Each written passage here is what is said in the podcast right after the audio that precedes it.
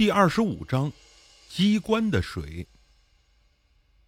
方刚说：“单独和他谈谈吧，问题还是出在他自己的身上。”我们两个人把房门反锁，方刚坐在大志对面，严肃地问：“大志啊，你说实话，那个黑虫鞋牌你到底戴了几天？”大志慢慢地抬起头：“七天。”你肯定，千万别骗我，不然啊，对你没有任何的好处。方刚板起脸，大致点了点头。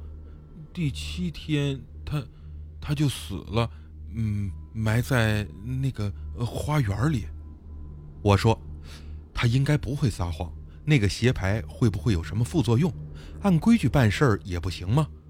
方刚对我说：“我知道，刚才啊，我用五毒油检测过，这屋子里没有邪气，也就是说呀，这小子的病和邪牌无关。”病根出在他自己的身上，我大惊，这怎么可能啊？这好端端的一个人，怎么会变成这样？方刚冷笑道：“哼，那就得问他了。”我把手搭在了大志的肩膀上，问道：“大志啊，有什么话就和我们讲，要不我们也帮不了你。难道你就想这辈子把自己关在屋子里？你不想娶老婆成家，不想继续上班吗？”大志猛地站起来，大叫道：“不要！我不要上班！不要！不要！不要！不要！”说完就想冲出屋去。我连忙一把把他抱住。方刚说：“别让他跑掉，病根儿找到了。”方刚来到大志面前，盯着他的眼睛：“你为什么不想上班？是不是同事们都排挤你？是不是领导瞧不起你？是不是？”我觉得方刚的话很奇怪，这算什么意思呀？可没想到，大志闭上眼睛，喘着粗气：“不是，不是，我不是废物。你们，你们凭什么笑话我？凭什么说我是废物？凭什么都来逼我？我不想当公务员。”我已经拦不住他了。大志啊，比我强壮太多。方刚挡在门口，继续追问：“那你到底想干什么？你喜欢的生活是什么？快告诉我！”大志哭着喊了出来。我不想当公务员，我想开书店，可你们就是不让。他越哭越伤心，一屁股坐在了地上不起来。门外传来大志他妈妈的叫门声：“你们把门开开呀！大志，大志，你怎么了呀？快快开门！”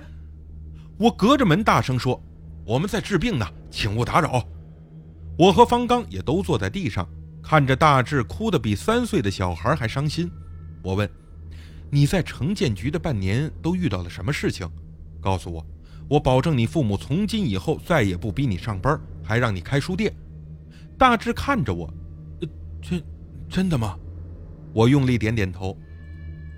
原来大志到盐城市城建局上班不到一个月，就发现，在政府机关工作水太深了，同事之间表面上都亲密如战友，私下里却分成几派，在局长、处长。科长面前，个个说话都得讲究艺术，既不能正面的突出自己，又不能侧面的贬低别人，博得领导的认可。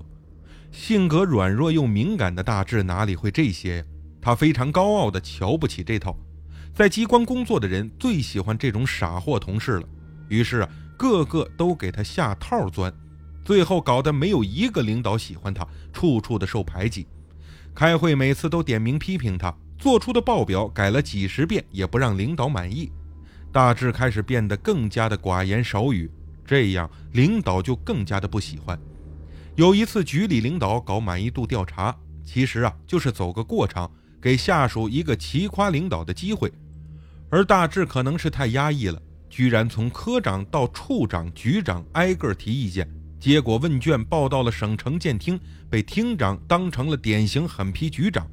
局长气得要死，回市里特地开会，把大志骂的是狗血淋头。从此，全局上下没有一个同事敢和他说话，看到他呀都躲着走。在大家的眼里，大志简直成了健康的传染病人。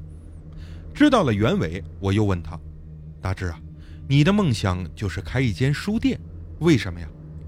大志流着泪说：“我爱看书，我记忆力差。”要是能有一间自己的书店，就能每天都能看到书里那些字，再也不会忘了。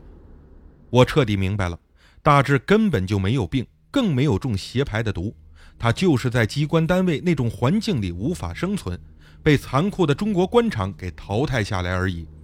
我打开房门，大志的父母连忙冲进来，抱着儿子是左看右看，好像生怕他缺胳膊少腿儿。